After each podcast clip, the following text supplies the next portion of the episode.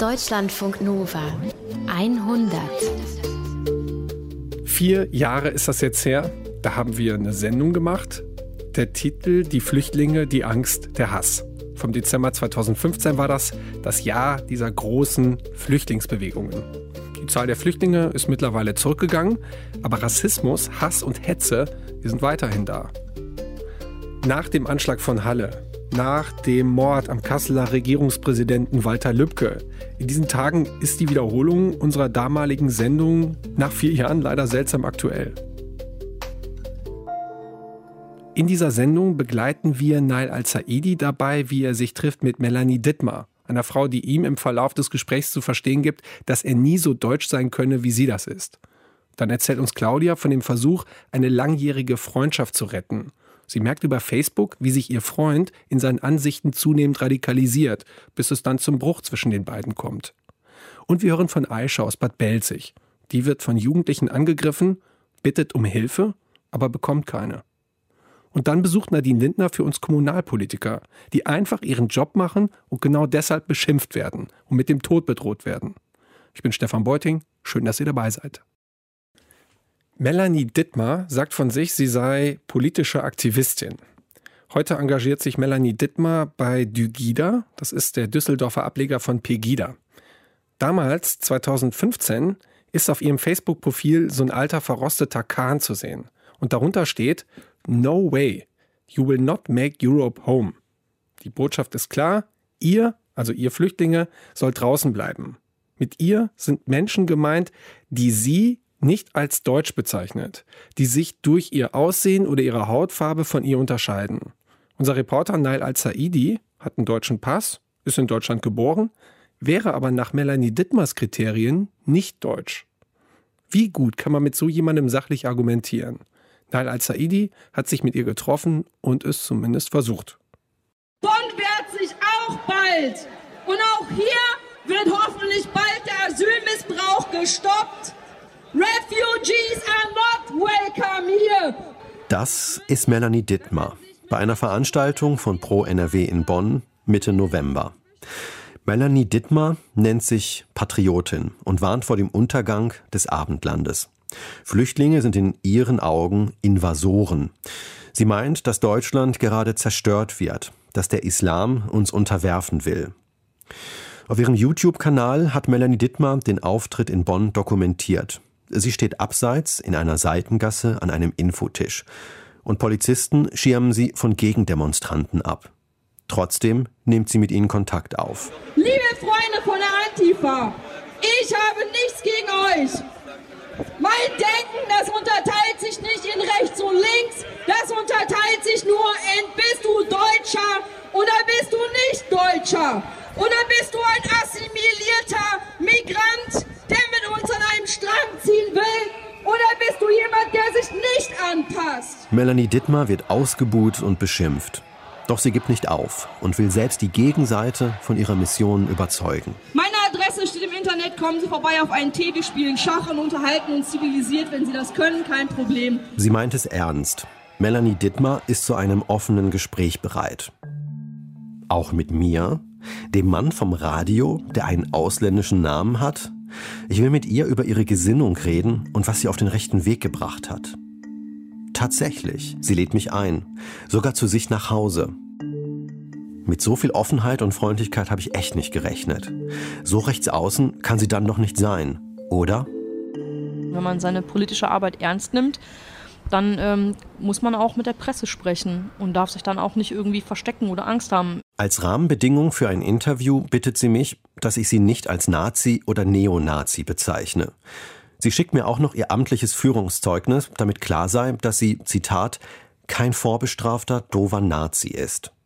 Es stimmt, das Blatt ist leer. Doch nach Vorstrafen hatte ich sie eigentlich gar nicht gefragt. Es macht mich stutzig. Im Internet finde ich einen alten Spiegel-TV-Beitrag über sie von 1996. Melanie ist damals bei der JN, der Jugendorganisation der rechtsextremen NPD. Sie soll eine Führungspersönlichkeit in der JN gewesen sein. Man sieht auch ihre Mutter, die daran verzweifelt, dass Melanie meint, die Judenvernichtung im Dritten Reich sei nur gestellt gewesen. Die Demokratie lehnt sie damals ab. In dem Beitrag heißt es, dass sie für ihre politischen Ziele auch über Leichen gehen würde. Es wird mit Sicherheit Arbeitslager geben.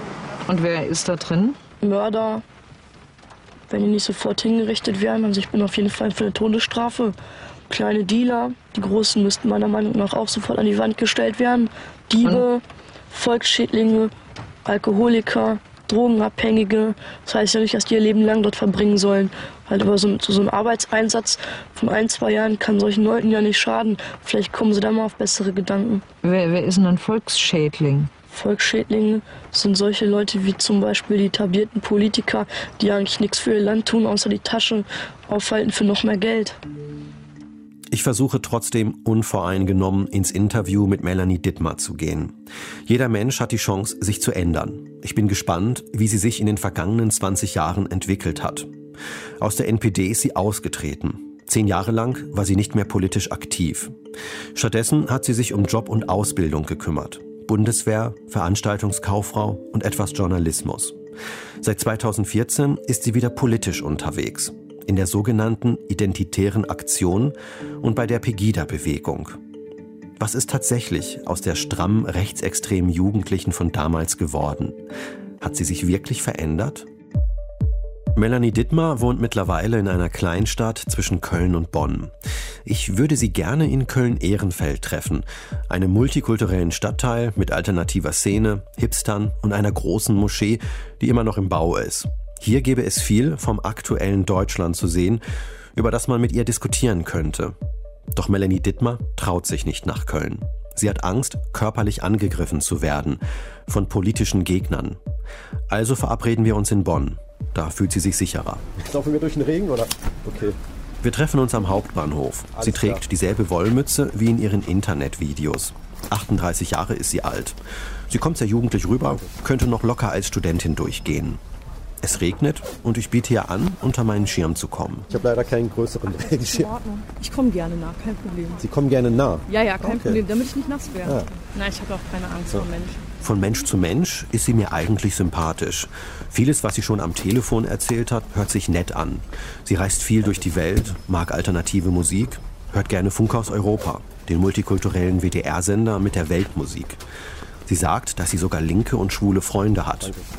Wie passt das nur alles zusammen mit einem deutsch-nationalen Weltbild? Wir gehen am sogenannten Bonner Loch vorbei. Ein ungemütlicher Platz vor dem Bahnhof. Hier treffen sich Obdachlose, Alkoholiker und andere Menschen, die den Tag totschlagen wollen. Wie denkt Melanie Dittmar heute über solche Menschen? Will sie die immer noch ins Arbeitslager stecken? Meine Jugendsünden. Jugendsünde. Ja? Äh, ja, Jugendsünde.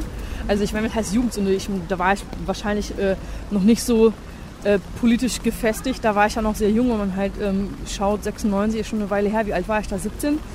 Und das ist ja schon ähm, ein Unterschied ähm, zu jemandem, der halt über 30 ist, würde ich mal meinen. Hoffe ich mal. Ja. Zumindest. Ja, so, sonst wäre ich wahrscheinlich geistig behindert, wenn ich noch auf dem Stand stehen geblieben wäre. Mittlerweile zeigt Melanie Dittmar mehr Verständnis für die Situation drogenkranker Menschen und denen, die aus schlechten Verhältnissen kommen und es nicht leicht haben.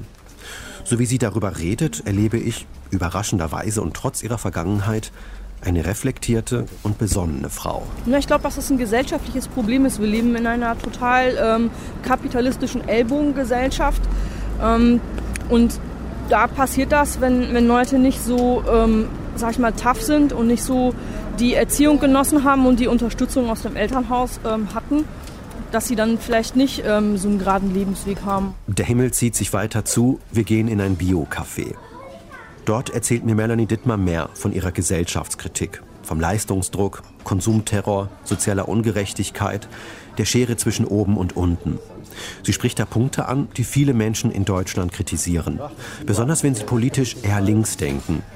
Aber mit einer Aufteilung in links und rechts will Melanie Dittmar nichts zu tun haben. Das hält sie für altbacken. Was will sie stattdessen? Also ich hätte gerne ein Land, in dem man ähm, ja nicht unbedingt von einer Gesellschaft sprechen muss, sondern von einer Gemeinschaft. Denn unsere Gesellschaft ist im Grunde keine Gemeinschaft mehr. Und das wäre schon mal das Erste, also was mir vorschweben würde, was ich gerne anders hätte. Mehr Gemeinschaftssinn würde ich mir in Deutschland auch wünschen. Aber Melanie Dittmar meint das mit der Gemeinschaft wohl anders. Also frage ich lieber nach. Wer gehört denn Ihrer Meinung nach in diese Gemeinschaft? Auch die Flüchtlinge? Gehören natürlich nicht in die Gemeinschaft, die Flüchtlinge. Denn die Flüchtlinge, die bleiben ja nur auf Zeit hier.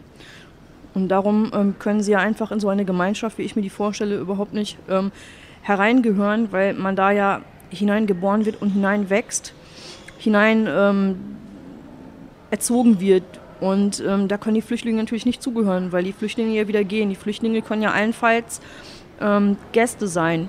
Melanie Dittmar redet von einer Gemeinschaft der Deutschen.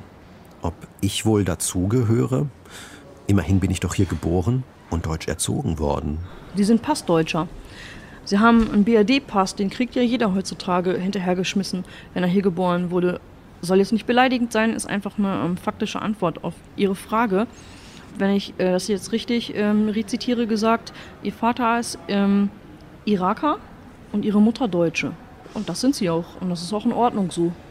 Aber ich bin nur Passdeutscher. Auch wenn ich hier geboren wurde, hier aufgewachsen bin, zur Schule gegangen bin, Deutsch spreche. Was unterscheidet uns beide? Das Blut.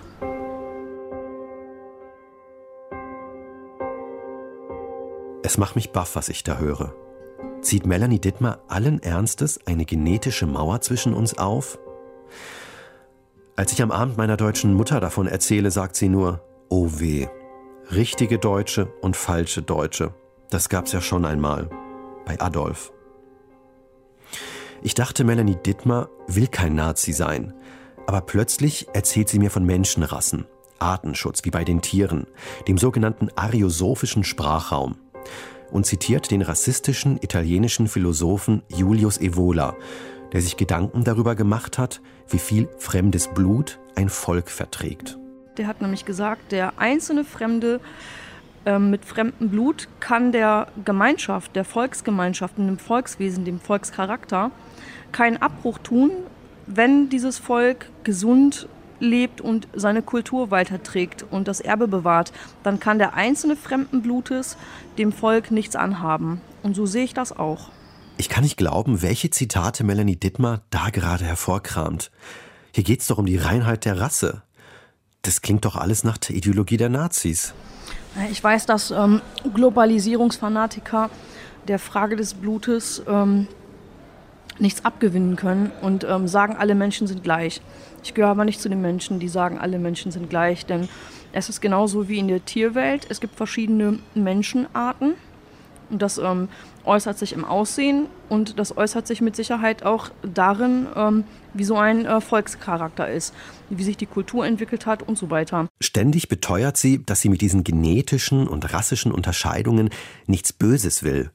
Und beleidigen will sie mich und andere damit auch nicht. Ich achte immer auf mein Karma, dass ich niemanden verletze, weil ich finde, dass es wichtig ist, dass man was Gutes in die Welt gibt, dann bekommt man auch was Gutes zurück. Danach sieht es im Leben von Melanie Dittmar im Moment weniger aus. Immer wieder wird sie attackiert, erzählt sie mir. Auf Facebook wird jedes Posting von ihr kommentiert mit dem Bodycount-Song KKK Bitch. Auf Demos wird sie bespuckt und beschimpft. Leute von der Antifa lauern ihr auf und verletzen sie. Ihr Haus in der Nähe von Bonn wird besprüht und Nachbarn meiden sie. Ständig schickt man ihr eine Pizza, sagt sie. Und vor der Tür steht ein Streifenwagen. Sie steht unter Personenschutz rund um die Uhr. Und einen Job hat sie zurzeit auch nicht. Keiner will sie einstellen. Stattdessen lebt sie von Hartz IV. Den Arbeitgebern ist Melanie Dittmar einfach zu radikal. Ich kann nicht einfach weggucken und mir ein bequemes Leben wünschen, bloß um es selber leicht und bequem zu haben. Also vielleicht ist es einfach mir vorbestimmt, ähm, ein unbequemes Leben zu haben. Sie reibt sich auf für ihren politischen Glauben und für ihr Vaterland. Sie sagt mir, dass sie keine Angst vor dem Tod hat. Von Bedrohungen lässt sie sich nicht abschrecken. Die politische Arbeit muss weitergehen. Klingt so, dass Melanie Dittmer nichts dagegen hätte, wenn man sie für eine Märtyrerin halten würde. In diesem Punkt erinnert sie mich an die fanatischen Islamisten, an denen sie sich zurzeit abarbeitet. Wir reden einige Male über den Islam. Geduldig und redegewandt erklärt sie mir ihre Weltsicht. Sie hat den Koran gelesen, kennt Fachbegriffe und kann ein paar passende Suren zitieren. Mir kommt es so vor, als ob Melanie Dittmar den Islam besser kennt als der Durchschnittsmoslem in Deutschland. Viele Problemsituationen und Sorgen von ihr kann ich nachvollziehen. Ängste vor einer Parallelgesellschaft, vor Ghettoisierung, das Salafistenproblem. Aber zu diskutieren gibt's mit ihr nichts. Melanie Dittmar hat stets die richtigen Daten zur Hand und kommt immer zum selben Schluss. Der Islam ist schlecht und hat sich gegen die Welt verschworen. Anschläge in Europa sind Teil des Dschihads. Ne? Und ähm, der Terrorismus kommt aus dem Herzen des Islam. Auf ihrer Internetseite schreibt sie vor ein paar Tagen sogar, Es geht hier um den Weltenkampf, um den Menschen. Wir sind im Krieg. Der Islam hat zum weltweiten Dschihad aufgerufen, gegen alle anderen Religionen, außer dem Islam. Melanie Dittmar verallgemeinert den Terror weniger Extremisten. Sie unterstellt gleich einer ganzen Religionsgemeinschaft, die Weltherrschaft an sich zu reißen. Und das in einer Zeit, in der Flüchtlingsheime brennen. Die Anschläge findet sie zwar schrecklich, aber dass auch ihre Worte zum Hass auf Ausländer und dem Islam anstacheln, das will sie nicht einsehen. Ich bin nicht dafür verantwortlich, wenn andere Leute, sag ich mal, Straftaten begehen oder Gewalt ausüben. Ich kann nur sagen, in meinem Umfeld passiert das nicht, bei mir passiert das nicht. Für ein friedliches Miteinander der Kulturen in Deutschland taugen ihre Worte nicht. Und das sollen sie auch gar nicht. In Melanie Dittmars Traumdeutschland sollte die Zahl der Ausländer, besonders der Muslime, reduziert werden. Die Unangepassten werden einfach abgeschoben. Ein paar dürften schon hier bleiben. Ich zum Beispiel. Mich mag sie irgendwie. Und allen Ernstes kommt sie mit einem Beispiel aus dem Dritten Reich. Es gab sogar im Nationalsozialismus, man glaubt es kaum, gab es sogar Ausländer, die dort ganz normal in Frieden gelebt haben. Es gab sogar sogar ähm, einen Imam in Berlin und eine Moschee.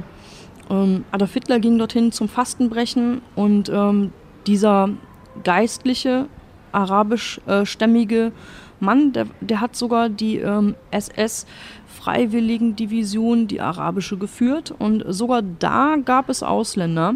Und ähm, Ich muss mal ganz kurz unterbrechen. Ich finde das wirklich sehr skurril, dass Sie jetzt an der Stelle wieder ein Beispiel aus dem Dritten Reich bringen und das Dritte Reich ja eigentlich damit so ein bisschen reinwaschen. Sie möchten doch ganz gerne sich davon freisprechen und freimachen, nicht als Neonazi bezeichnet zu werden oder in diese Ecke gedrängt zu werden.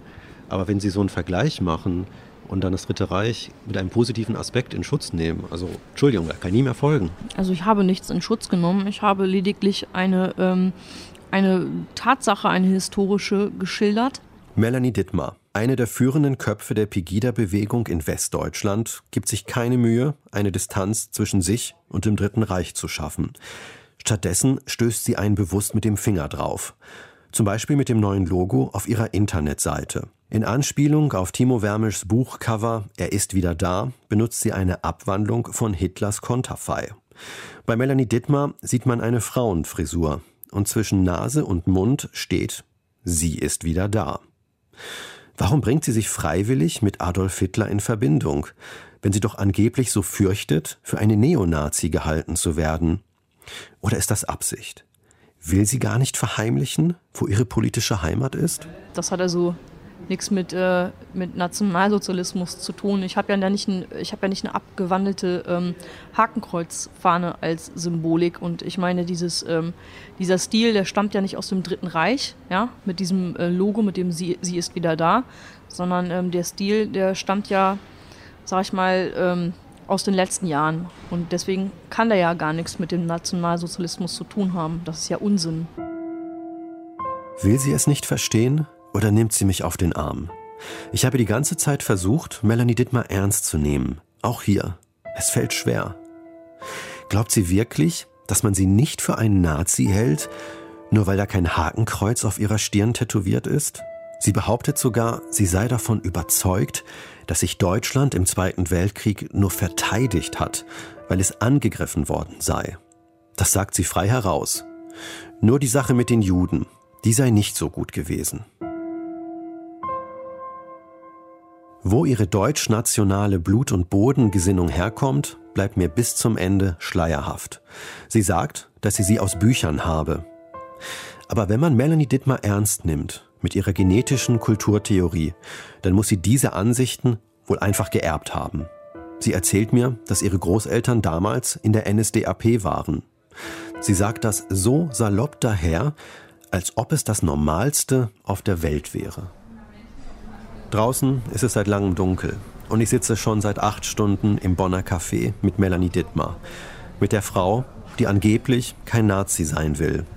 Nett, geduldig und umgänglich ist sie ja. Die ganz extremen Parolen hat sie aus ihrem Wortschatz gestrichen. Sie hat gelernt, so zu formulieren, dass sie nicht wegen Volksverhetzung bestraft wird. Aber von ihren Rassenvorstellungen hat sie sich nicht entfernt. Stattdessen hat sie diese Ansichten weiterentwickelt und gegen den Islam gerichtet. Ich soll sie bitte nicht als Nazi oder Neonazi bezeichnen. Aber vom Gegenteil hat sie mich leider nicht überzeugen können. Am Ende verabschieden wir uns schnell und kühl. Die Angestellten im Bonner Biocafé stellen schon die Stühle auf die Tische. Erst jetzt bemerke ich, dass die komplette Belegschaft hier einen Migrationshintergrund hat. Alle sind schwarz. Als mir eine Frau im perfekten Deutsch den Weg zum Ausgang erklärt, bin ich verdutzt. Warum spricht die denn so gut Deutsch? Ich bin irritiert von meinen eigenen Gedanken. Es muss wohl am Einfluss von Melanie Dittmar liegen. Angst und Misstrauen gegenüber Fremden können extrem ansteckend sein. Deutschlandfunk Nova 100 2015 ist ja eigentlich gar nicht so lange her und dann politisch gesehen doch. Es gab keinen Präsidenten Trump, keinen Skandal um diesen schmutzigen Social-Media-Wahlkampf mit Cambridge Analytica was es aber sehr wohl schon gab, diesen Social-Media-Effekt, dass die Dinge, die uns emotionalisieren, uns wütend machen, dass die sich weiter verbreiten und ganz oben immer in unseren Timelines stehen. Und so war das auch bei Claudia Müller, ihrem langjährigen Freund aus Sachsen. Claudia ist 2009 nach Köln gezogen und hat dann über Facebook mit ihm Kontakt gehalten. Und dort bekam sie mit, wie sich ihr Freund mehr und mehr radikalisierte. So weit, dass es für sie dann irgendwann nicht mehr ging. Und 2015 hat sie uns dann im Studio erzählt, was da passiert ist. Ja, also ich habe mich in einer vollkommen absurden, traurigen Situation wiedergefunden, weil ja, im Prinzip muss man schon sagen, ich habe Schluss gemacht mit einem sehr, sehr guten Freund von mir. Ich hatte so ein Gespräch, das man eigentlich eher an so einem Ende einer Beziehung führt, weil meine Beziehung beendet. Nur, dass ich das eben mit einem Freund gemacht habe, der über lange Zeit einer meiner engsten Bezugspersonen war. Wir kennen uns seit mehr als 15 Jahren, haben viele schöne Momente miteinander erlebt, waren viel feiern, haben natürlich aber auch irgendwie Trennung zusammen durchgestanden. Und jetzt habe ich ja, keinen Kontakt mehr zu ihm und will das eigentlich auch nicht mehr. Also das ist eine drastische Entscheidung, sich von seinem Freund zu trennen. Was ist da passiert? Ja, also es ist natürlich, ne, also in den letzten Monaten, das wird ja jeder anders empfunden haben, aber es, die ganze Republik hat sich extrem politisiert, vor allem aber auch meine Heimat, also die Gegend rund um Dresden. Jetzt bin ich auch noch relativ jung. Ich habe die Wende als Kleinkind miterlebt, aber die letzten Monate habe ich mit so vielen Menschen aus meiner äh, Heimat über, ich sag mal, im weitesten Sinne Politik gesprochen und oft auch gestritten. Mit wenigen habe ich vorher nur in Ansätzen eigentlich über, über solche Themen gesprochen. Aber jetzt kommt man halt um das Thema Flüchtlinge einfach nicht mehr drumrum. Das Thema ist immer da in jedem Gespräch, in jeder Situation, was ja positiv sein könnte. Ne? Also ich meine, Demokratie ist ja Meinungsaustausch. Das Problem ist aber, dass es halt oft nicht mehr mit Argumenten geführt wird, das ist äh, diese Diskussion, sondern dass es oft aus meiner Sicht Stimmungsmache ist, teilweise rechte Hetze. Und ähm, ich hätte halt ehrlich gesagt nicht gedacht, dass das auch bei Freunden von mir verfängt. Jetzt ist es vielleicht so, vor zehn Jahren hätte ich das vielleicht gar nicht so unbedingt immer mitbekommen, ob da 600 Kilometer von mir entfernt jemand äh, irgendwie auf komische Gedanken kommt. Aber heute gibt's ja Facebook und da erfährt man das halt mitunter relativ schnell. Was hast du denn da genau entdeckt? Also äh, es fing an mit so einem mit so einem Post, den äh, mein Freund gemacht hat von so einem Esoterik-Typen irgendwie. Das war ein Video, ne? Und da wurde in ein paar Minuten so die ganze Klaviatur gespielt. Die Medien lügen, die sind gesteuert, die Schweinegrippe ist erfunden und von Chemtrails war äh, äh auch noch die Rede. Und da habe ich zum ersten Mal gedacht, so, äh, was ist äh, denn da los? Und dann war so ein bisschen Ruhe und dann ging es später richtig los äh, mit vielen Posts, die aus meiner Sicht auch immer eindeutiger wurden Posts von der AfD, von Pegida, PE News, ne, also dieses Political Incorrect vom Kopfverlag. Der Was ja genau haben die denn da gepostet? Was hat dich denn da aufgeregt? Ja, also es gab so einen Link von PE News, da ging es um Aylan, den, den kleinen Jungen, den wir auch äh, ja leider deshalb kennen, weil er ertrunken ist und äh, das Bild äh, um die Welt Strand. gegangen ist, genau. Und in diesem Artikel von PE News ging es dann um die Beerdigung von, von Aylan, von seinem Bruder und der Mutter. Und ich, ich zitiere jetzt mal aus dem äh, Artikel. Seit gestern steht dieser Asylbetrüger aber auch stellvertretend für die ganze Dreistigkeit des derzeitigen Flüchtlingszinnobers. Denn nun gingen auch Bilder um die Welt, die Abdullah Kurdi bei der Beerdigung seiner Familie in seiner Heimatstadt Kobane in Syrien zeigen, wo er angeblich verfolgt vor dem Krieg fliehen musste. Niemand will diesem Mann absprechen, dass er um seine Familie trauert, aber die Frage, warum er zur Beerdigung dahin zurück kann, wovor unsere Asylgesetze ihn angeblich vor zwei Tagen noch hätten schützen müssen, muss dennoch gestellt werden. Zitat Ende. Hm. Man sucht dann immer nach so Inkonsistenzen oder schlechtem oder fragwürdigem Verhalten bei den Menschen. Ja, also macht das, das zu einem Zeitpunkt, wo gerade die Trauer eigentlich im Vordergrund steht. Ja, ja ist halt für mich so ein, so, ein, so ein Beispiel, wie man Fakten einfach drehen kann. Ja, der ja. war der war bei seiner bei der Beerdigung in Kobane in Syrien. Ja, ja der hat halt alles verloren. Das kann man ja halt sehr unterschiedlich deuten, dass man es als im Prinzip äh, immer so diese Haltung. Wir stellen jetzt mal die Fragen, die gestellt werden müssen, ne, die er alle genau. ja nicht stellt. Und jetzt guck doch mal dahin und hier stimmt doch was nicht. Ne? Als du das gesehen hast, was hast du denn da gemacht? Also ehrlich gesagt erstmal erstmal nichts. Also gemacht habe ich ehrlich gesagt erstmal nichts. Äh, ich habe am Anfang noch gedacht, vielleicht hat er gerade mal nicht so richtig viel nachgedacht. Aber irgendwann kam das dann teilweise mehrmals am Tag und aus meiner Sicht halt einfach auch immer eindeutiger. Und da wurde es auch schwieriger, weil es mich total viel beschäftigt hat. Ne? Ich war innerlich immer, immer angewiderter, habe auch immer das Bedürfnis gehabt, darüber zu sprechen, habe meinen Partner irgendwie immer damit zugequatscht. Und ich habe mich dann immer so in den inneren Dialog mit diesem Freund begeben und mir überlegt, was könnte er denn antworten, was ist in seinem Kopf so los. Und ich habe auch mehrmals so angefangen, E-Mails zu schreiben, ne? wenn mich mal irgendwas wieder so aufgeregt hat. Und am Ende habe ich es aber nie abgeschickt. Warum hast du den Widerstand denn da nicht schon mal überwunden? Ja, also ich, ich glaube ganz ehrlich, weil ich, ja, weil ich Angst vor der Konfrontation hatte. Ne? Also das ist ja jetzt nichts, was, was man gern macht. Vor allem aber, weil ich das, was wir ja hatten, nicht in den Dreck ziehen wollte. Ich wollte das als das in Erinnerung behalten, was es für mich war und was es auch immer noch, noch ist, nämlich eine sehr lange, schöne, intensive Zeit, einfach eine sehr, sehr gute Freundschaft. Ich Die meine, Zeit, das, in der ihr noch nicht so sehr über politische Themen sprechen musstet. Ja, klar. Also ich meine, das ist eine lange, lange Zeit. Wir haben wirklich so viele Sachen miteinander erlebt, Gutes und Schlechtes und sowas schmeißt man ja nicht mal eben weg. Ne? Also ich meine, das ist ein Mensch, dem ich sehr nahe stand, der sehr viele Dinge von mir weiß, die andere nicht wissen, der Schule, Studium, Auslandsaufenthalte, Beziehungen überdauert hat.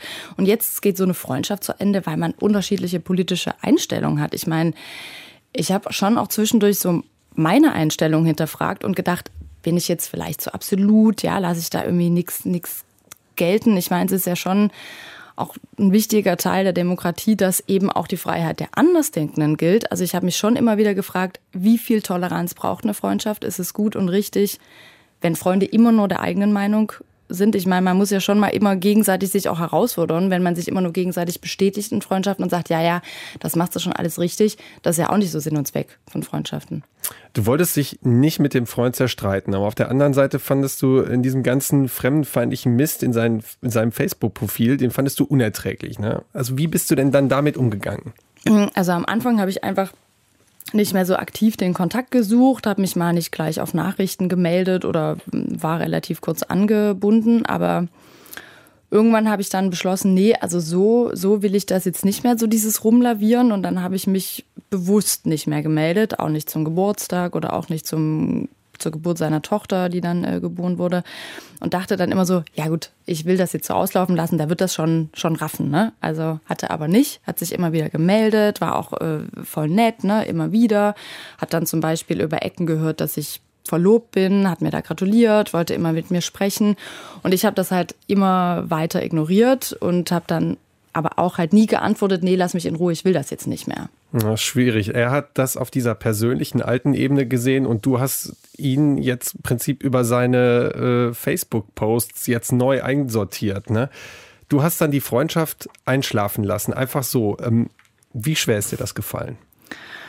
Total schwer. Also wir immer wieder immer wieder Thema in meinem Kopf, im Gespräch mit anderen Menschen. Das hat mich immer wieder aufgewühlt. Und dann bin ich im Sommer irgendwann nach Hause gefahren, meine alte Heimat. Und im Vorfall der Reise habe ich dann gemerkt, nee, ich finde mich selber total feige und albern und ich muss das jetzt irgendwie, ich muss den jetzt sehen und das abschließen. Und so ein ganz kleiner Teil von mir hat auch irgendwie gehofft, ich sehe den jetzt und es gibt irgendeine Erklärung. Und dann bist du hingefahren und hast ihn getroffen. Wie war das? Schrecklich. Also es war einfach schrecklich. Ich, ich wusste, dass das stattfindet. Ich bin im Auto dahin gefahren, habe mir so Formulierungen zurechtgelegt, versucht zu überlegen, was ich sagen will. Mein Herz hat mega geklopft. Äh, und dann haben wir uns gesehen, uns kurz umarmt, uns hingesetzt. War auch super nett, hat sich total gefreut, mich zu sehen, wollte dann so Smalltalk ähm, anfangen. Vor allem war auch seine, seine Tochter dabei, die ich ja noch nicht gesehen hatte. Und dann, dann gab es da so einen Moment, da habe ich bewusst meine emotionale Ebene, die ich ja mit ihm habe, von der rationalen Ebene abgekoppelt, weil ich hätte mich natürlich super gern mit der kleinen Tochter beschäftigt. Die hat ja nichts damit zu tun. Genau. Die hat nicht gepostet. Aber ähm, ich wollte auch ganz klar machen, dass es für mich Grenzen gibt. Und dann habe ich tief durchgeatmet und gesagt, pass auf, du hast bestimmt gemerkt, dass ich mich zurückgezogen habe, mich, mich nicht mehr gemeldet habe. Und das liegt daran, dass ich das Gefühl habe, dass wir nicht mehr die gleichen Werte teilen. Ja, und dann hat er natürlich gesagt, klar. Und dann haben wir diskutiert und das will ich jetzt auch gar nicht im Detail äh, nacherzählen, war die Rede von Wieder Medien, die Lügen von Udo Ulfkotte, der irgendwie natürlich viele Bücher schreibt, äh, von, der, von den ganzen jungen männlichen Flüchtlingen oder Muselmännern, wie er es gesagt hatte, die hierher kommen und rumlungern und vielleicht irgendwann äh, seiner Tochter nachstellen. Und dann habe ich versucht, das irgendwie rational zu argumentieren und hatte jetzt nicht das Gefühl, dass ich damit durchdringe. Sicherlich auch, weil ich äh, natürlich auch sehr aufgebracht und emotional war. Und dann war für mich irgendwann so der Punkt, dann habe ich gesagt, ja, okay, dann sag mir doch mal, wer das hier alles angeblich steuert, wenn die deutsche Politik äh, keinen Einfluss darauf hat. Ja, wer? Und dann sagte er, die Juden und die Amerikaner. Und an der Stelle ist bei mir endgültig der Hammer gefallen. Ich war einfach so baff, ja, dass er das jetzt echt sagt. Das war nochmal so eine, so eine Eskalationsstufe mehr, dass er mir da ernsthaft mit der jüdischen Weltverschwörungstheorie kommt. Ne? Und da bin ich aufgestanden und habe gesagt, pass auf, an der Stelle ist für mich jede Diskussion zwecklos. Das ist rechtsextrem, menschenverachtend und mit jemandem, der sowas denkt, will ich nicht befreundet sein. Das war das Ende eures Gesprächs. Du bist dann gefahren. Ähm, ist das jetzt auch das Ende der Freundschaft? Ja, also es war genau in dem Moment das Ende des Gesprächs. Er sagte, dass er das nicht will und dass er auch bereit wäre, irgendwie alles zu überdenken, wenn ich eine schlüssige Erklärung dafür hatte, wer das alles so steuert. Und er sagte dann, ähm, dass er sich wünschen würde, dass unsere Freundschaft toleranter wäre. Das finde ich so eine schwierige Geschichte, weil Toleranz gegenüber Intoleranz ist, ist schwierig. Ich finde, man sollte sich schon auch immer wieder überprüfen. Also ich würde jetzt gar nicht ausschließen, dass wir uns wieder annähern, aber halt nicht auf der Grundlage. Man hat ja gemerkt, die Sache lag dir ganz schön auf der Leber. Dann hast du das Gespräch gesucht, ihr habt euch unterhalten, ihr habt euch ausgesprochen, ihr habt euch getrennt. Wie geht's dir denn jetzt danach? Ja, also irgendwie gut und schlecht zugleich. Auf der einen Seite gut, weil es also weil es ausgesprochen ist, weil es geklärt ist, weil es sich irgendwie abgeschlossener äh, anfühlt.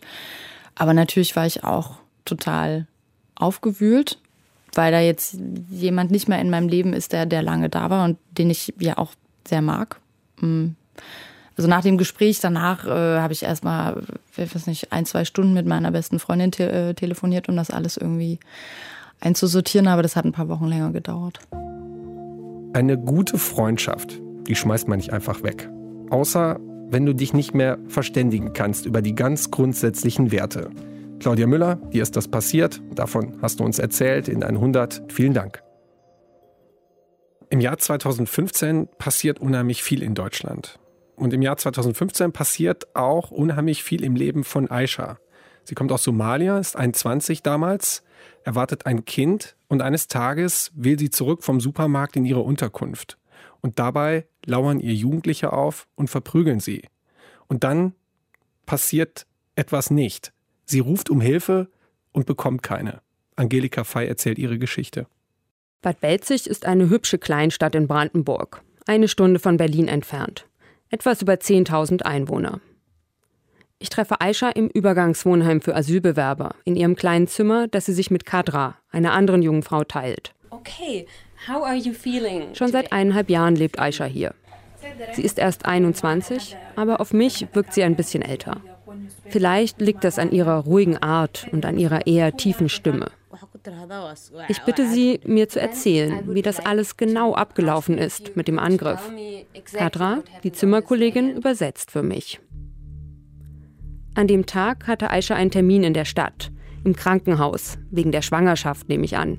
Aisha ist ja im achten Monat. Es ist ungefähr halb drei am Nachmittag, als sie noch beim großen Edeka-Supermarkt vorbeigeht. Da kauft sie ein paar Lebensmittel, auch einen Sack Kartoffeln. Den packt sie sich auf den Kopf, so wie sie das zu Hause in Somalia auch immer gemacht hat. Am Ausgang vom Supermarkt steht eine Gruppe Jugendlicher. So sechs bis sieben sind es, um die 14, 15 Jahre alt. Die sprechen sie an. Hallo, Moment, Moment. Hallo, hallo. Moment, warte mal, haben sie zu mir gesagt. Aber ich habe nicht geantwortet und bin weitergegangen. Da haben die Jugendlichen angefangen, mich auszulachen. Aber ich habe mir nur gedacht, nee, mit denen will ich nicht sprechen. Denn auch früher schon haben mich Kinder geärgert, wenn ich diese Straße lang gegangen bin. Diese Straße, das ist die Weizgrunder Straße. In der ist der Edeka-Supermarkt. Die Straße hoch und einmal um die Ecke befindet sich eine Schule. Gleiche Straße, einige hundert Meter weiter, ist das Asylbewerberheim, in dem wohnt Aisha. Schüler und Heimbewohner begegnen sich deshalb ziemlich oft. Einmal haben ein paar Schüler mit einer Flasche nach Aisha geworfen, aber nicht getroffen. Meistens gibt es keine Probleme. An diesem Tag ist das anders. Nachdem ich an den Jugendlichen vorbeigelaufen bin, sind sie hinter mir her. Sie haben mich von hinten in den Nacken geschlagen und sie haben mich gestoßen. Da bin ich dann hingefallen. Als Aisha am Boden liegt, treten die Jugendlichen sie. Sie kann nicht sehen, wer sie tritt und wie viele es sind. Aber es fühlt sich so an, als wären es zwei oder drei von ihnen, die sie mit den Füßen traktieren. Sie haben mich auch in die Seite von meinem Oberkörper getreten. Ich habe meinen Arm davor gehalten. Ich wollte das Baby schützen. Als sie mir diese ganze Geschichte zweieinhalb Wochen später erzählt, da wirkt sie ruhig und gefasst. Sie schildert mir einfach, was geschehen ist. Ob sie etwas bewegt oder nicht, das kann ich ihrer Stimme und ihrem Gesichtsausdruck nicht anmerken. Erst als ich noch einmal nachfrage, wissen will, wie sich Aisha in dem Moment gefühlt hat, da wird klar, wie schlimm das alles für sie gewesen sein muss. Als ich hingefallen bin, da hatte ich große Angst. Ich hatte das Gefühl, ich sterbe. Ich war so verängstigt, dass ich angefangen habe zu weinen. Aber Aisha wehrt sich und packt einen der Angreifer, einen Jungen, am Arm. Die anderen Kinder haben zu mir gesagt, lass ihn los. Aber ich habe Nein gesagt. Das Kind hat versucht, auch abzuhauen. Aber ich habe dem Kind gesagt, erst wenn die Polizei kommt und du ihnen sagst, wer deine Freunde sind, dann erst werde ich deinen Arm loslassen. Sie faucht das Kind auf Deutsch an. Aisha weiß, wenn sie den Jungen jetzt loslässt, kann sie den Polizisten nicht sagen, wer die Angreifer sind denn die anderen Jugendlichen hauen ab. Sie ruft um Hilfe. Eine Frau kommt vorbei, Aisha spricht sie an, aber die Frau geht weiter und hilft ihr nicht. Es wirkt auf mich so, als ob Aisha das fast genauso empört wie das, was die Jugendlichen gemacht haben. Die Dame hätte ja wenigstens mal kommen können und fragen, was passiert ist. Sie hätte nicht einfach vorbeigehen sollen und sagen, nein, nein, ich kann Ihnen nicht helfen, tut mir leid. Das ist schon krass. Am helllichten Tag hinter einem großen Supermarkt wird eine Frau angegriffen und niemand hilft ihr. Ist das nur ein dummer Zufall? Oder ist das schon ein Anzeichen dafür, dass der Ort ein Problem hat mit Fremdenfeindlichkeit? Ja, es gab eine ganze Zeit lang wenig zu sehen. Das ist Lisa Vogel. Sie ist die Vorsitzende vom Infocafé der Winkel in Bad Belzig. Es ist jetzt erst seit ungefähr zwei Jahren wieder so. Da wurden also von, von Seiten der NPD ziemlich viele Kampagnen gefahren, äh, Nein zum Heim etc. Ging es um den Ausbau des Übergangswohnheims oben. Und dann wurde auch jemand von der NPD in die Stadtverordnetenversammlung gewählt. Und ja, eben dadurch, dass jetzt so viele Flüchtlinge gekommen sind, so viel Pegida etc. passiert ist, äh, haben die Herrschaften wohl wieder Aufwind und fühlen sich irgendwie wieder stark genug, um in der Öffentlichkeit hier aufzutreten. Es gibt sehr viel Mahnwachen in den letzten Monaten von der NPD. Auch als ich selbst nach Bad Belzig komme, da merke ich ziemlich schnell, die rechte Szene versteckt sich nicht. Zum Beispiel mein Gespräch mit Lisa Vogel über ihre Aufklärungs- und Flüchtlingsarbeit im Infocafé. Das will ich eigentlich in einer Gastwirtschaft führen. Aber als wir reinkommen, da hält Lisa Vogel inne, guckt auf einen Tisch hinten im Raum und flüstert mir zu, da am Tisch, da säßen die stadtbekannten Rechten. Das Interview will sie hier dann nicht mehr mit mir machen. Ihr ist mulmig zumute. Ich fühle mich in letzter Zeit etwas unangenehm berührt, wenn ich dann in einem öffentlichen Raum sitze und hinter mir im selben Raum sitzt eine Truppe besoffene Neonazis. Also das finde ich dann nicht mehr schön. Und man hat auch das Gefühl, man kann nicht mehr frei sprechen. Sprechen, das wollen die Rechten aus der Gastwirtschaft übrigens nicht mit mir. Ich frage Menschen auf der Straße, wie ist das mit den Flüchtlingen im Ort? Wie finden sie den Angriff auf Aisha?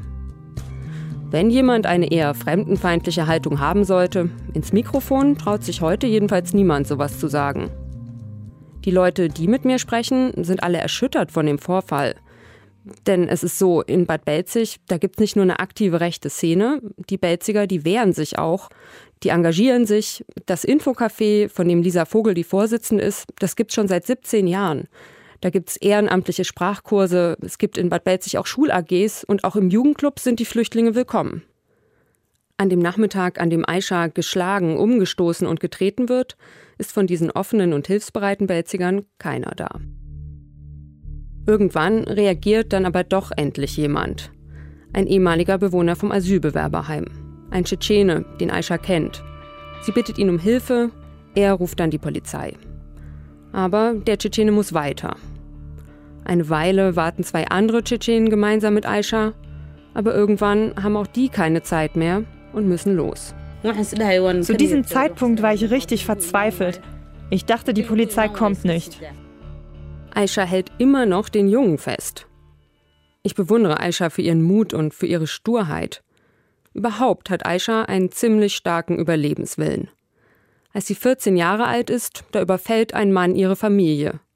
Ob ihre Eltern überhaupt noch leben, das weiß sie nicht. Mein Stamm ist in Somalia der untergeordnete Stamm. Wir haben keine Macht, keine Rechte. Ein reicher Mann wollte mich als seine Frau haben, aber ich wollte ihn nicht. Und auch meine Familie hat dazu Nein gesagt. Dann hat er meine Familie angegriffen. Während dieses Angriffs sind meine Schwester und mein Bruder gestorben. Mich haben sie entführt und mitgenommen. In dieser Nacht habe ich meine Eltern zum letzten Mal gesehen. Anschließend hat er mich gezwungen, ihn zu heiraten. Der Mann hält sie gefangen. Erst als sie 18 ist, schafft sie es abzuhauen. Ganz alleine flieht sie nach Deutschland. Mit ihrer Beharrlichkeit setzt sich Aisha auch an diesem Nachmittag durch. Denn zwei von den anderen Jugendlichen kommen zurück, kurz bevor die Polizei eintrifft. Sie sagen, bitte lass unseren Freund los. Sie haben versucht, ihren Freund zu befreien, aber ich habe gesagt, nein, fass mich nicht an. Es dauert lange, bis die Polizei da ist. Mehr als eine Stunde, so kommt es Aisha vor. Im Bericht der Polizisten steht, 30 Minuten vergehen zwischen dem Anruf und dem Eintreffen der Beamten. Aisha wird ins Krankenhaus gebracht. Bald gibt's Entwarnung. Aishas Kind geht es gut und am nächsten Abend wird sie wieder entlassen. Gegen drei der Jugendliche, zwei Jungen und ein Mädchen, ermittelt jetzt der Staatsschutz. Das ist die Abteilung der Kriminalpolizei, die sich unter anderem um politisch motivierte Straftaten kümmert. Denn natürlich stellt sich die Frage, war das jetzt ein Übergriff von rechten Jugendlichen? Die Polizei sagt dazu derzeit nichts. Deshalb treffe ich Benny Stamer. Er ist in einem Dorf neben Bad Belzig groß geworden. Genau, bin also ein Junge aus der Region, wie man so schön sagt. Er ist 25 Jahre alt und kaum ans Telefon zu bekommen. So viel hat er zu tun, denn er ist Sozialarbeiter beim Infocafé und er schreibt den Blog Bad Belzig rechts außen. Benny sagt, in Bad Belzig gibt es eine aktive rechte Jugendkultur. Er erzählt mir zum Beispiel von der Gruppe Trinkerfreunde. Das ist ein Fanclub vom lokalen Fußballverein Borussia Belzig. Wenn man sich das Klientel anguckt, dann sind da natürlich irgendwie 80 Prozent Neonazis, die auch auf NPD-Kundgebungen und Demonstrationen mitlaufen. Und ich glaube, die gucken da schon ganz gezielt, ja, welchen Jugendlichen können wir eigentlich mit Alkohol, Rechtsrock und äh, einer gewissen Erlebniswelt auch ködern. Also ich glaube schon, dass ähm, ja hier wird eine ganz gezielte Akquirierung auch von Jugendlichen betrieben und das nicht nur im Fußball. Auch von rechten Partys und von Familienfesten erzählt mir Benny. Und er hat mitbekommen, Rechte wollten mit Belziger Jugendlichen an die ehemalige deutsche Ostfront fahren. Benny sagt, die Rechtsextremen versuchen, im Ort Präsenz zu zeigen. Ich habe Freunde, die kommen von außerhalb, wenn hier Stadtfest ist, und die sind zum Teil erschüttert über die Stimmung hier. Ne? Und wie, wie offen sich jetzt zum Teil Neonazi-Gruppierungen in den Straßen dann bewegen und auch äh, ganz unverhohlen Parolen über das Stadtfest rufen. Dem Infocafé wurde schon 20 Mal die Scheibe eingeschmissen. Vor diesem Hintergrund liegt es natürlich nahe, hinter dem Angriff auf Aisha ein fremdenfeindliches Motiv zu vermuten. Doch eine Frau von der Schule sagt mir, der Angriff sei natürlich schlimm, aber es sei eine Pflegelei gewesen. Sie glaubt, die Kinder hätten vermutlich auch eine weiße Frau angegriffen. Also wenn ich mir den Opfertypen in Anführungszeichen angucke, dann ähm, kann es ja wenig Gründe geben, warum man sich die Eichel sozusagen als gezieltes Opfer aussucht, außer ihre Hautfarbe, Kopftuch oder dass sie von mir aus die Kartoffeln komisch getragen hat oder so. Aber ansonsten, ähm, ja, sehe ich den Hintergrund dieser Tat also wo, wo soll er sonst liegen, wenn nicht in Ausländerfeindlichkeit? Und ähm, ja, inwiefern die jetzt von außen her gesteuert ist oder ne, ob die Jugendlichen da von mir aus auch eine ausländerfeindliche Flachs im Kopf haben, das mindert halt irgendwie, glaube ich, die, die Tat halt nicht. Benny kennt die Jugendlichen nicht, die Aisha angegriffen haben. Aber die Schule, die kennt er gut. Er war dort selbst Schüler, hat dort im vergangenen Jahr eine AG geleitet. Die Schule mache zwar einiges gegen Ausländerfeindlichkeit, Trotzdem gäbe es dort große Probleme, sagt er. Dass Aisha von Jugendlichen angegriffen wurde, die in der rechten Szene aktiv sind, das glaubt er aber nicht. Ich würde eher von vielleicht intuitiven Rassismus sprechen, anstatt so einem wirklich manifestierten Rechtsextremismus, der dahinter steht. Ja, ich glaube schon, dass die Hemmschwellen da abgesunken sind. Das ist wieder Lisa Vogel vom Infocafé. Aufgrund von vielen Pegida-Demos etc., die in letzter Zeit stattgefunden haben und wenn es also schon zur Tagesordnung gehört, dass zukünftige Asylunterkünfte abgefackelt werden. Also wenn Menschen hier marschieren und sich wieder in der Öffentlichkeit zeigen, weil sie meinen, sie könnten sich das jetzt wieder erlauben, dann äh, ist es eigentlich nicht weiter verwunderlich, dass bei den Jugendlichen die Hemmschwelle absinkt. Da kann man ja halt auch mal eine Schwangere zusammentreten, ne? So. In jedem Land gibt es gute Menschen und schlechte Menschen. In Somalia waren es immer die älteren Menschen, die Erwachsenen, die jemanden angegriffen haben. Aber ich habe noch nie gesehen, dass Kinder Erwachsene angreifen. Das war neu für mich, obwohl ich ja schon Gewalt gesehen habe. Bisher hat die Polizei die Jugendlichen noch nicht zu ihren Motiven befragt. Sie sagt, zuerst müssten Zeugen vernommen und Beweise gesammelt werden. Ich weiß nicht, was ich schlimmer finde. Wenn die Jugendlichen wirklich in der rechten Szene aktiv sind oder wenn sie einfach dachten, das ist eine schwarze Frau mit Kopftuch, mit der können wir es ja machen. Ich frage mich, ob die Grenzen nicht immer mehr verschwimmen und es eben nicht mehr nur die stadtbekannten Rechten sind, die aus Ausländerfeindlichkeit heraus Menschen angreifen.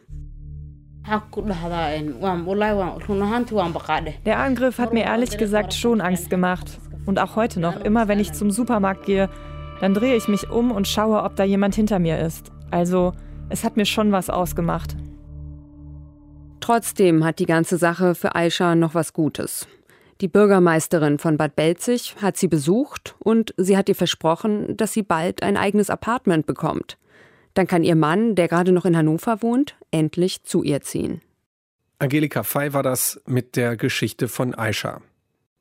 Hassmails und Drohungen gegen Kommunalpolitiker. Ich weiß noch, wie fassungslos ich damals war, als ich davon gehört habe. Zum einen von dem, was da drin steht und in welcher Masse das auftritt und dann, dass das auch noch wirkt.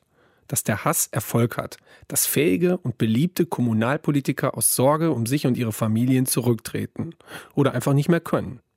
Nadine Lindner hat damals drei Geschichten erzählt, die eigentlich hätten richtig aufrütteln müssen. Ich kann ja mal was vorlesen. wenn es im öffentlich-rechtlichen möglich ist.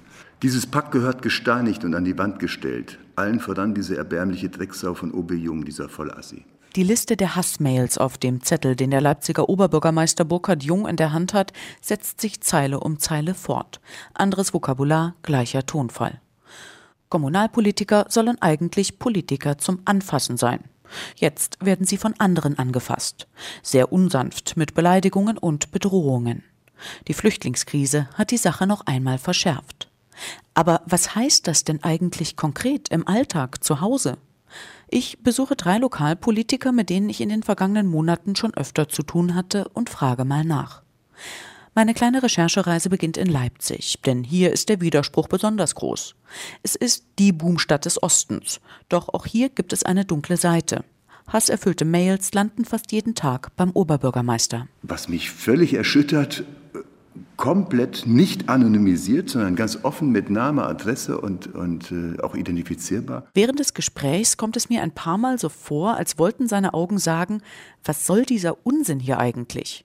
Man hat sich ja fast daran gewöhnt, dass Politiker die Deppen sind. Aber als Oberbürgermeister hatte man generell eigentlich immer noch so das, das Setting äh, direkt gewählt vom Volk, als einziger Verwaltungsbeamter direkt gewählt, mit einer gewissen äh, Autorität dann auch ausgestattet, auch Respekt erwartend äh, agieren zu können. Und hm, da scheint sich etwas zu verändern, was sicherlich nicht förderlich ist für das Ehrenamt oder das Hauptamt. Für Burkhard Jung hat es viel damit zu tun, dass sich wenige Aggressive durch Facebook gegenseitig so aufschaukeln und bestärken können, dass sie sich wie die Mehrheit fühlen. Der 57-Jährige schaut den Zitatezettel in seinen Händen noch eine Weile an und schiebt ihn dann über die Tischplatte von sich weg. Ganz so, als würde er gern Distanz zwischen sich und die Zeilen bringen. Das ist eine völlig neue Qualität. Das gab es in der Tat vor zweieinhalb Jahren überhaupt gar nicht. Erst polarisierte die Debatte um den Bau einer Moschee die Stadt. Seit gut einem Jahr kam noch Legida, der Leipziger Ableger von Pegida, als Konfliktherd dazu. Weil er sich konsequent dagegen einsetzte, hat Jung allein im Januar 30 Morddrohungen bekommen. Im Oktober schmierten Unbekannte einen Galgen in die Leipziger Innenstadt mit den Worten No Asyl und OB Jung, wir kriegen dich. Trotz aller Drohungen, der Oberbürgermeister glaubt genau zu wissen, wer hier Mehrheit und wer Minderheit ist. Ich bekomme unheimlich viel Zuspruch aus der Bürgerschaft, aus dem politischen Spektrum der unterschiedlichen Parteien. Ähm, also da kann ich mich nicht drüber beklagen. Umgekehrt, das ist eine ganz kleine Minderheit, die sich so äußert und so agiert. Draußen auf dem Flur erzählt mir der Pressesprecher aber noch, dass alle im Rathaus natürlich mit großer Sorge den Anschlag eines Rechtsextremen auf die Kölner Oberbürgermeisterin Henriette Reker verfolgt hätten. Zuversicht und Angst, diese zwei Gefühle begegnen mir immer wieder bei meinen Recherchen. Wow, ist das schön hier.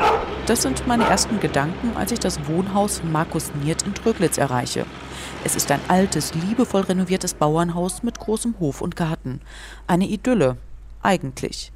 Denn Tröglitz ist der kleine Ort im Süden von Sachsen-Anhalt, der Anfang März in die Schlagzeilen geraten ist. Damals sollte eine Demonstration der rechtsextremen NPD gegen die geplante Unterbringung von Asylbewerbern direkt am Privathaus des ehrenamtlichen Bürgermeisters vorbeiführen. Markus Niert hat Kinder und die Vorstellung, einen aufgebrachten rechten Mob direkt vor seiner Haustür zu haben, hat ihm Angst gemacht. Das Landratsamt konnte oder wollte die Demo nicht verhindern. Markus Niert fühlte sich von den Behörden im Stich gelassen und trat zurück. Also ich würde die Entscheidung genauso wieder treffen und zurücktreten, weil es ja schließlich um den Schutz meiner Familie ging. Nur einen Monat nach dem Rücktritt brannte das geplante Asylheim aus. Der verkohlte Dachstuhl ist noch immer zu sehen, mitten im Ort. Und die Brandstifter sind noch nicht gefasst. Jetzt, ein halbes Jahr später, gibt es keine Schlagzeilen mehr aus Tröglitz. Deshalb fahre ich dorthin, um herauszufinden, wie es dem ehemaligen Bürgermeister Markus Niert und seiner Familie geht. Leider nicht so gut. Nach wie vor bekommt er Drohungen, wird von seinen Nachbarn geschnitten. Frühere Bekannte grüßen ihn nicht mehr auf der Straße und nehmen es ihm persönlich übel, dass er erst die Ausländer und dann die Journalisten in den Ort geholt hat. Fühlen Sie sich denn sicher im Moment? Das kann ich schlecht einschätzen. Das LKA sagt, dass wir nicht sicher sind und schätzt die Lage bei regelmäßigen Gesprächen auch so ein. Das sei noch heftiger geworden, seitdem er drei afghanische Flüchtlingsfamilien auf seinem großen Hof aufgenommen hat. Ehemalige Teilnehmer seiner christlichen Jugendgruppe fragen ihn, warum er jetzt, Zitat, den Kanaken hilft. Dabei hatte er doch gehofft, dass sich durch das tägliche Zusammenleben Vorurteile im Ort abbauen würden.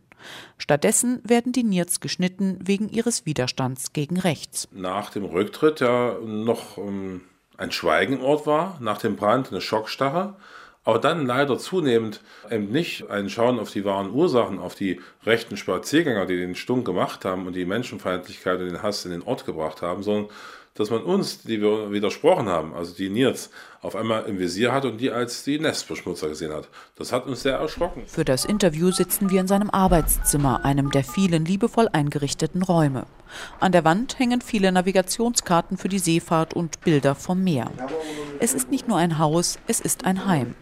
Ja, sagt Niert, die Familie habe überlegt, von hier wegzugehen. Aber das hieße ja auch aufzugeben. Wir zahlen ein bisschen mit Heimatgefühl und mit vielen anderen Sachen zahlen wir dafür einfach, dass wir gegen rechts einstehen und hoffen, dass sich noch mehr Leute dazugesellen. Markus Niert, dessen Haare in den vergangenen Monaten noch ein bisschen grauer geworden sind, sorgt sich nicht nur um sich und seine Familie, sondern auch um die Zukunft der Demokratie, gerade in den kleinen Dörfern wenn es die Rechten schaffen, ihre Räume immer weiter auszudehnen, was ja ihr Plan ist, und immer mehr das System zu vernichten und mit ihrem destruktiven, hasserfüllten Geplärrer vorwärts stürzen, dann brauchen wir uns nicht zu wundern, dass ähm, die wenigen Widerständer, die es noch gibt, oder die, die Menschen, die aktiv sich einsetzen, vielleicht auch wegbrechen. Und dann äh, ja, dann gnade uns Gott. Schon im Sommer habe ich mit dem Verfassungsschutz und der Polizei über dieses Thema gesprochen. Beide geben die gleiche Einschätzung ab, dass viele derjenigen, die Drohbriefe schreiben oder gar gewalttätig werden, eigentlich unbescholtene Bürger sind. Sie lassen sich beim Thema Asyl durch die aggressive Stimmung mitreißen. Und genau das sei so gefährlich, weil niemand sagen könne, was als nächstes passiert. Die dritte Station meiner Recherchen führt mich nach Freital bei Dresden. In dem 40.000 Einwohnerstädtchen hat es monatelang Demonstrationen gegen die Unterbringung von Asylbewerbern gegeben. Wir wollen keine! Das Klima gewalttätig. Gegendemonstranten wurden auf ihrem Heimweg teilweise mit Baseballschlägern angegriffen.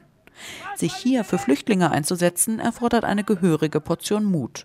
Und Ines Kummer hat Mut. Die 52-Jährige sitzt für die Grünen im Stadtrat von Freital ehrenamtlich. Es hat Morddrohungen gegen mich gegeben. Also wir sind auch gemeinschaftlich mit anderen richtig an den Pranger gestellt worden in Form eines großen Plakates, was in Freital hing, wo unsere Namen veröffentlicht waren. Und man bekommt Hassmails. Man muss auch lernen, damit umzugehen, aber es ist, es ist halt schwer. Ines Kummer ist eine schmale Frau mit lockigen blonden Haaren, die eher leise spricht, mit weichem sächsischen Einschlag. Auch sie habe ich in den letzten Monaten öfter getroffen bei meinen Recherchen in Freital.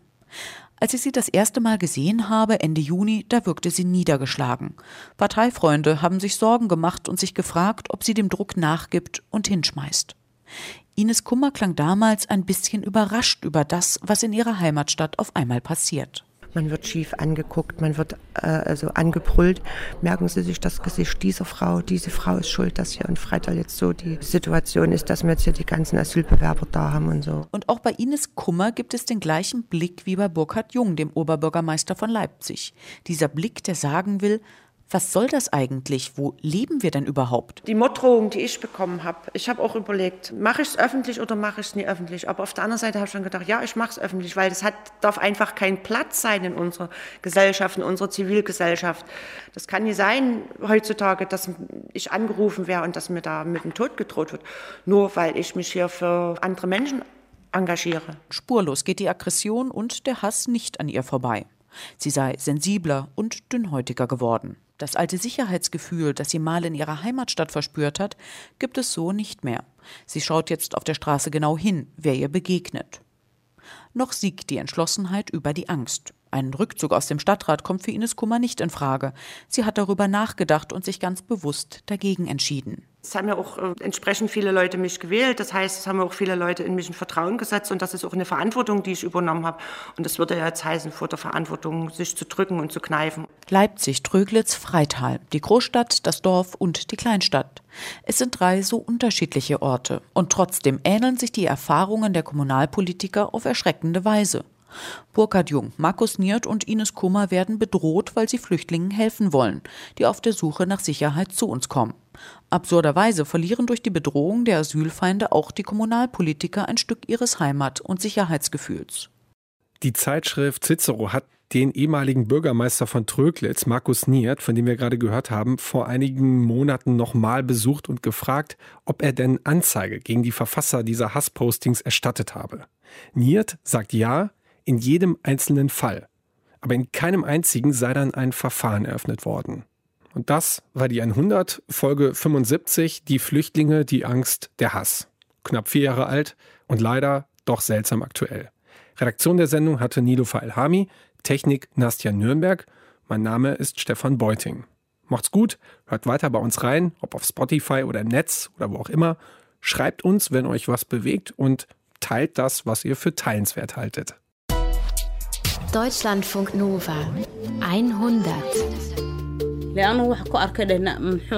die Dame hätte ja wenigstens mal kommen können und fragen, was passiert ist.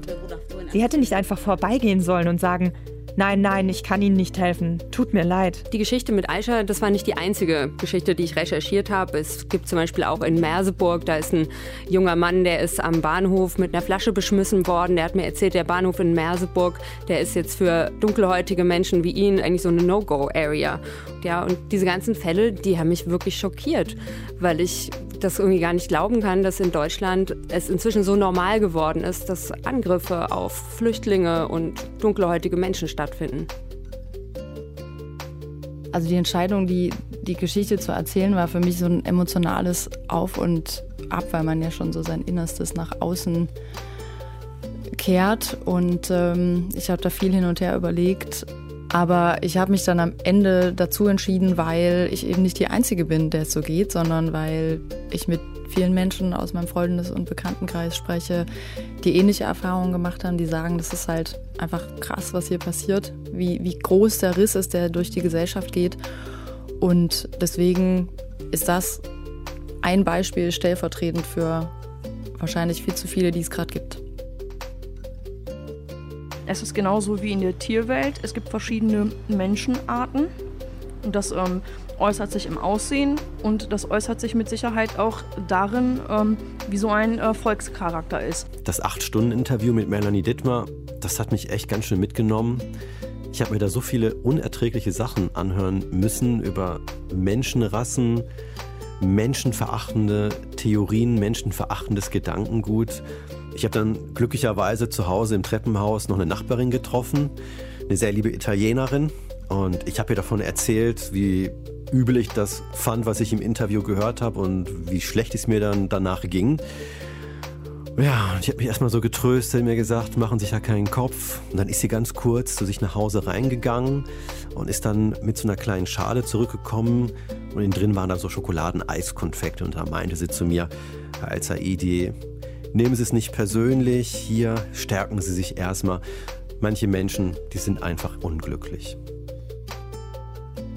Das kann nicht sein heutzutage, dass ich angerufen wäre und dass mir da mit dem Tod gedroht wird, nur weil ich mich hier für andere Menschen engagiere. Ich frage mich halt, wie das dann ist, naja, in so einer Kleinstadt zu wohnen oder in so einem Dorf zu wohnen und dann halt zu wissen, ja, Leute, mit denen ich eigentlich jahrelang gut zu tun hatte, zum Beispiel Markus Niert als Pfarrer oder auch die Ines Kummer, die kommt ja auch aus Freital.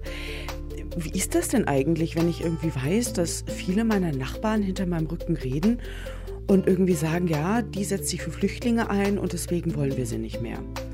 Was mich auf der anderen Seite dann sehr bestärkt hat und was mich wirklich sehr gefreut hat, das war der Punkt, dass Ines Kummer in Freital gesagt hat, so naja, wir arbeiten jetzt hier schon mehrere Monate mit unserer Willkommensinitiative. Wir setzen uns für Flüchtlinge ein und dass jetzt so ganz, ganz langsam andere halt auch mitmachen, sich da so ein bisschen zivilgesellschaftlich engagieren.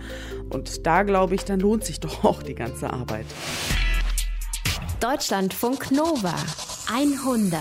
Jeden Sonntag um 16 Uhr. Mehr auf deutschlandfunknova.de.